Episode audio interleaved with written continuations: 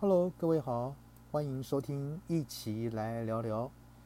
呃，我们接了呃，昨天我们讲在疫情底下要如何顾好每个人自己的钱包。那我们在昨天呢，会要分几个方向来跟各位谈。那昨天当然第一个谈的方向呢，呃，是有关于说，在这个资金可能会泛滥，然后呢。大家可能要小心啊，资金泛滥下呢，可能虽然说钱好赚，可是要小心金融风暴的出现。那接下来第二个方面呢，呃，各国政府呢债务会持续恶化，要注意金钱游戏会更加的盛行，还有加税啊。那当然，昨天呢大概有简单提了一下，那今天再跟各位说的更比较清楚一点，就是说一旦经济呢持续低迷，各国政府及央行呢都会持续向市场。及人民来撒钱，那撒钱之后呢，就会出现两个结果，一个呢是刚刚上面就讲的，呃，会呃市场利率啊这个持续走低，那另外一个呢，会是政府的债务呢会持续的创新高。OK，那呃有一位我没错的话，有一位这个英国的一个经济评论员呢，他就说呢，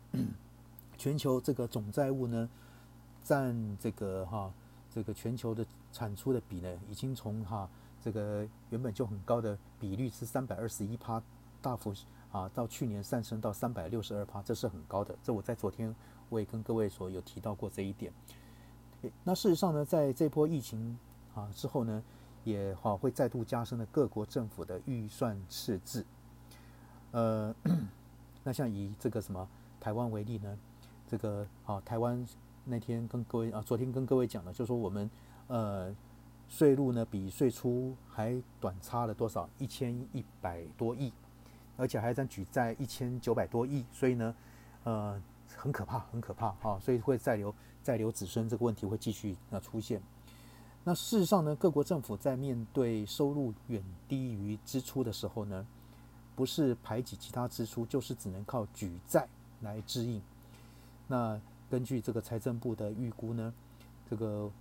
我们啊台湾的这个长期债务呢，明年将达到六点一兆啊，六点一兆。那其中呢，举债成长主要是因为近期呢暴增的一些特别预算啊，动辄就以特别预算编列的方式呢来支应这个大大小小的事情。那例如像是啊新冠肺炎的纾困特别预算的一个举债。光是二零二零年呢，就达到了三千九百亿，那当然还不包括前瞻这个基础建设特别预算八千四百亿。各位想看，已经六点一兆了，还要再加上一兆多，还不包含今年这个在疫情底下，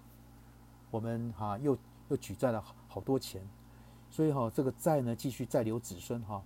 所以呢为因应这些新冠疫情的纾困呢，再加上这个振兴哈。加上前瞻建设所需，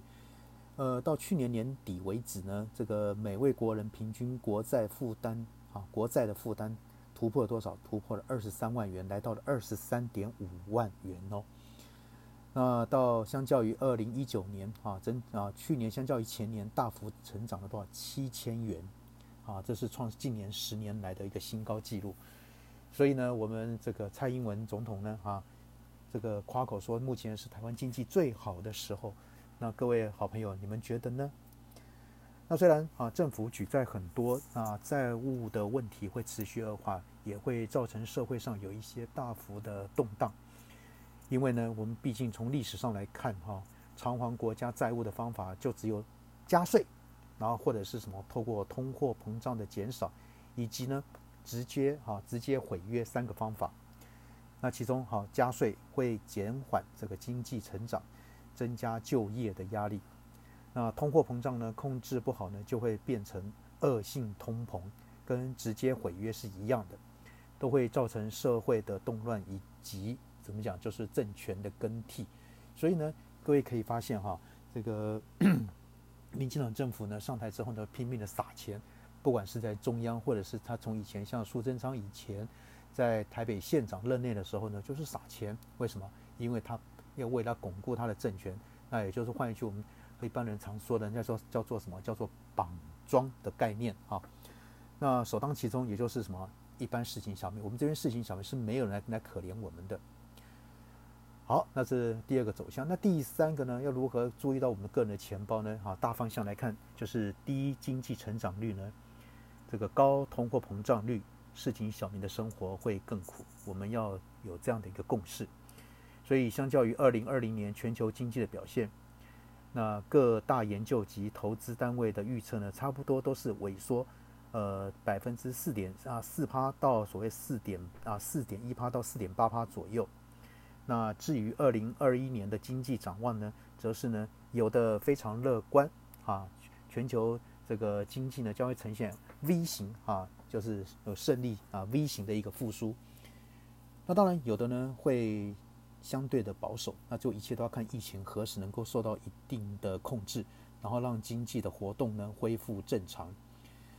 那其中哈，这个我们常常听这个瑞士信贷啊，这个。常常有发表一些数字，那他们就指出说呢，啊，呃，就以弱复苏来概括形容，认为说他认为了哈，这个瑞那个瑞士那个信贷私人银行哈，那认为说这个 经济复苏的过程啊，会是以一个什么小 V 字形啊，加上大 U 字形。那当然啊，目前是疫情的中断期啊，我们当然期待现在是中断期，能够赶快结束。那之后呢，会进入 U 型的复苏。可是不要忘了啊，瑞士这个哈，这个信贷银行它讲的这个呢，是全球的状况。台湾呢，啊，今年从五月份开始破口以来，台湾的经济可能 会更加的一个严峻。那所以说呢，呃，我们也看到哈，依照过去的危机经验来看呢，大流行病跟战争明显不同。那一般战争过后呢？这个呃，会由于这个什么有形资产的破坏，使得经济成长会快速些。但是呢，大流行病不一样哦。由于疾病没有造成啊机械设备跟建筑的损毁，那将导致人们呢会在预期在初期的复苏期结束后呢，经济成长率会更低。特别是呢，从英国出现了病毒的变种之后呢，那也更为二零二一年的经济复苏跟回稳之路呢。增添了很多的一个变数啊，这是这是骗不了人的。那尽管疫苗这个研发的业者呢，在第一时间跳出来解释说疫苗能就有效。讲到这个呢，我就不禁啊，我脑袋脑海中呢很清楚的记得说，在去年四月份、五月份的时候呢，我们的新闻跑的就是什么东西？跑的就是说啊，台湾的疫苗研发走在全世界的前面。那现在回想起来就觉得非常的好笑，是否又是大内宣的？的一部分呢，啊，所以这个我就哈，这个就我们来验证吧，让时间来验证。那但是呢，就算走了一个新冠病毒，这个当人类为了这个什么经济发展不断开发，对天然环境大肆破坏，或是造成人类跟野生动物更密切的接触时呢，原本呢就会藏身在各种动物上面的蓄势待发，或是人畜共通的一些病毒呢，依旧有可能啊借由各种破口，然后呢在毫无免疫人类。啊，上面呢身上开始大流行，这是很多哈这个流行病学专家、工位专家呢都很早都有提出像一些这样的一些警示。那当然，不过对于投资理财当中来说呢，比了解这个什么讲，二零二一年经济是否复苏更为重要的，恐怕是通货膨胀真的会来了吗？因为通膨或者通缩不仅会降低实际的投资报酬率。啊，投资工具的选择也会呢影响市井小民的经济跟民生，所以呢，呃，也也有学者预测呢，随着这个大流行，呃，大流行这个疾病跟人口老化所造成的就业率啊的一个人口降低，薪资的增加，然后呢会拉动物价的上涨，那并进一步带动通膨的走高啊。所以呢，其实呢，哈，有关于这个二零二一年会有通膨隐忧这件事呢，绝对不是空穴来风的哈。我记得哈，前些日子的这个这个《工商时报》吧，就有说出说哈，二零二零年呢，在全球经济衰退的大环境下呢，正常逻辑应该会出现大宗物资需求持平或衰退。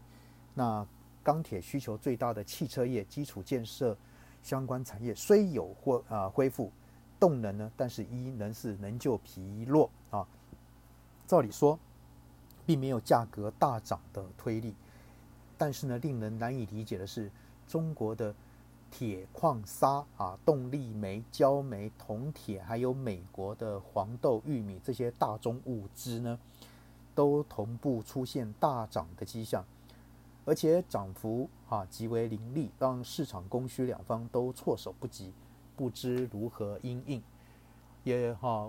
这个前阵子或者到这这阵子呢，钢铁股一直是啊，一直是所谓的怎么讲？这个哈，这个涨势不断。我想这个其中原因也跟这个有关，对不对？那当然啊，这个《工商时报》它讲到说，二零二零年呢，这个大宗物品的价格的大涨，一部分是因为。农作物欠收或者是开采的问题，那比较可能的推论是这些涨幅呢都是金融性的啊，金融性。我想像就是啊，有人在做一些哈期货的一些买卖等等哈。那当然来自于资金极为充沛的金融市场对于二零二一年通货膨胀预期的一个炒作。然而啊，前些日子这个比特币的飙涨就是什么最具体的象征。那所以我们认为这一波的通膨对冲的一个资产价格呢，出现意外的起涨，有可能是这个触发通膨的第一响警报，我们必须要稍微注意啊。这是在这边跟各位好朋友我们来做一个分享，大概可能要稍微注意这个的地方。那当然也有人认为说，在全球化跟自动化生产之下呢，这个全世界的物价呢易跌难涨。甚至还有通缩啊的一个疑虑，可是好奇怪，我们在台湾目前都没有看到物价会啊会会跌下来哈，涨得好像就回不去了。那像比如说中国大陆在二零二零年去年十一月的时候呢，就出现了消费者物价指数那十一年首见的一个负成长，那引发了通缩的一个疑虑。当然啊，还有根据有学者说。啊，像韩国最大的商业银行啊，这个什么一个首席经济家，他也说过说，尽管呢，自一九九零年后呢，货币会大举进入市场，却未导致严重的通货膨胀的现象啊。在可是，一九九零年跟三十年后，二零二零、二零二一啊，这个人的时空背景环境可能都不一样啊。那生产力的创新跟信贷紧缩现象，啊，何谓信贷紧缩现象呢？就是银行不愿贷款给信用不佳的企业，导致市场上货币供给不足。那这就是一个其中最大的一个原因。那也许呢，许多啊感觉到说啊，我们的一些生活上的一些事情小民呢，啊，像我们这些领薪水过日子的呢，薪水永远赶不上物价，我们一直有这样的一种感触。那但是我们会认为说物价下跌反而是好事，可是呢，像这个刚刚讲韩国这个哈这个经济学家他认为说，一旦进入通缩局面，经济会因为货币政策无法发挥应有的效果，以及通货紧缩的一个螺旋，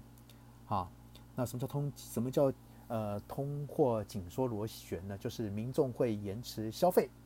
然后企业业绩会恶化。投资与就业萎缩的恶性循环就会出现。其实就像之前哈这个呃那个蔡政府呢，对于年改啊这个大刀狠狠砍了下去。那时候啊，我深州很多一些这个军工教的好朋友呢，他们就不敢再消费了。我想啊，就是这样的一个现象。好，那所以说呢，呃，也许听到这边很多好朋友会觉得说。到底未来是会通膨呢，还是会通缩呢？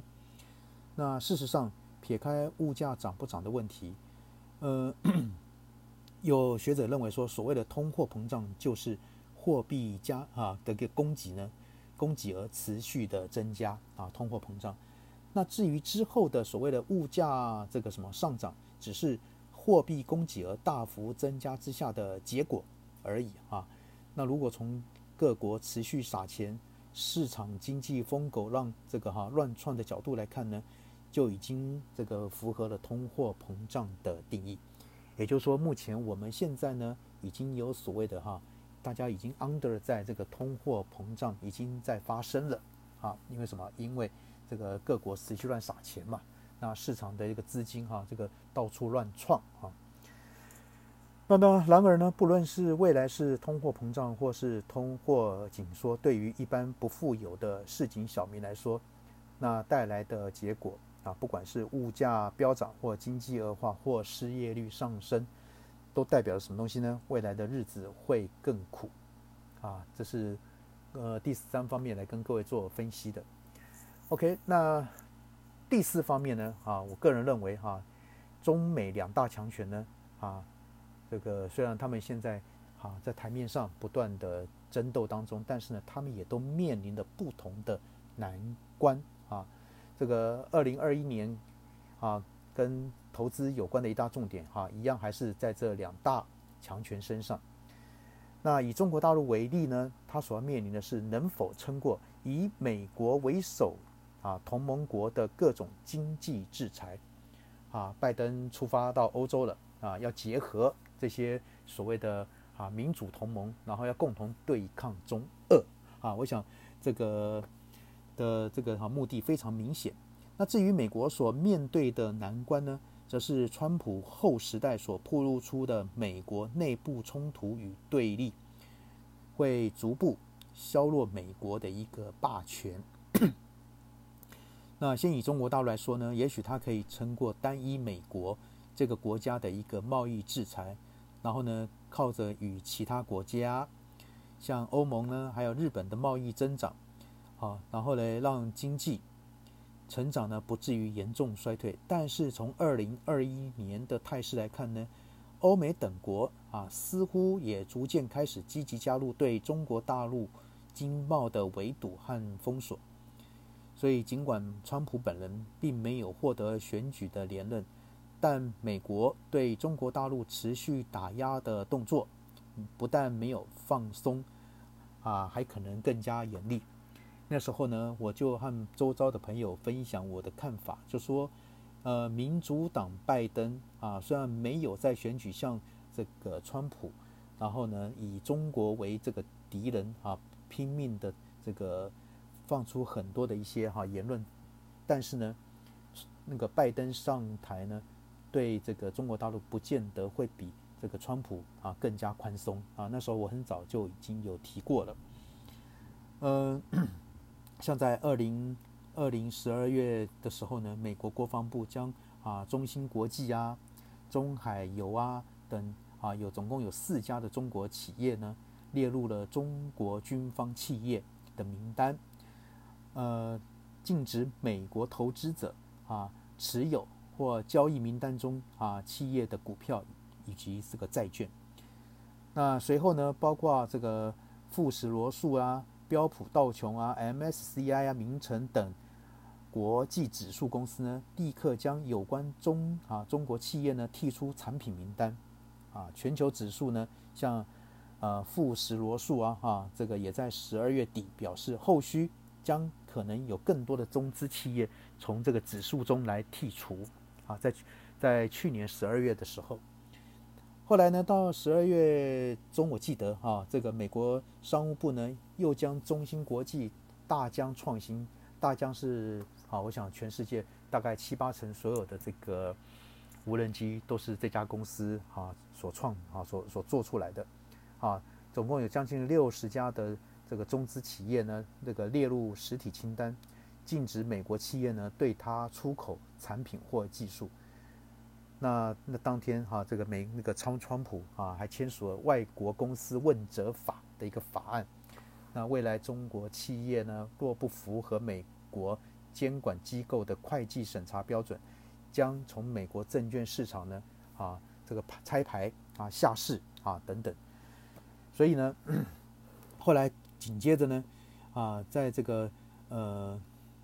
十二月啊，十二月这个二十三号呢，美国国土安全部呢又发布了这个一份商业咨询报告，那敦促美国企业呢要完全避免啊使用中国的数据服务和相关的设备，因为呢他们说中国企业呢可能设定后门来窃取美国企业的机密资料，甚至呢，在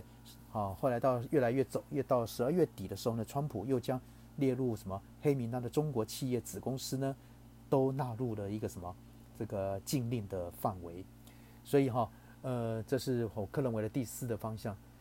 呃，好，那当然今天因为时间的关系呢，我们接下来呢再继续啊来跟各位分享，在疫情底下如何关注好每个人的一个荷包。我们从大这个全球大方向来看，好，那也提供各位来做一个参考。好，那我们今天先说到这边喽，拜拜。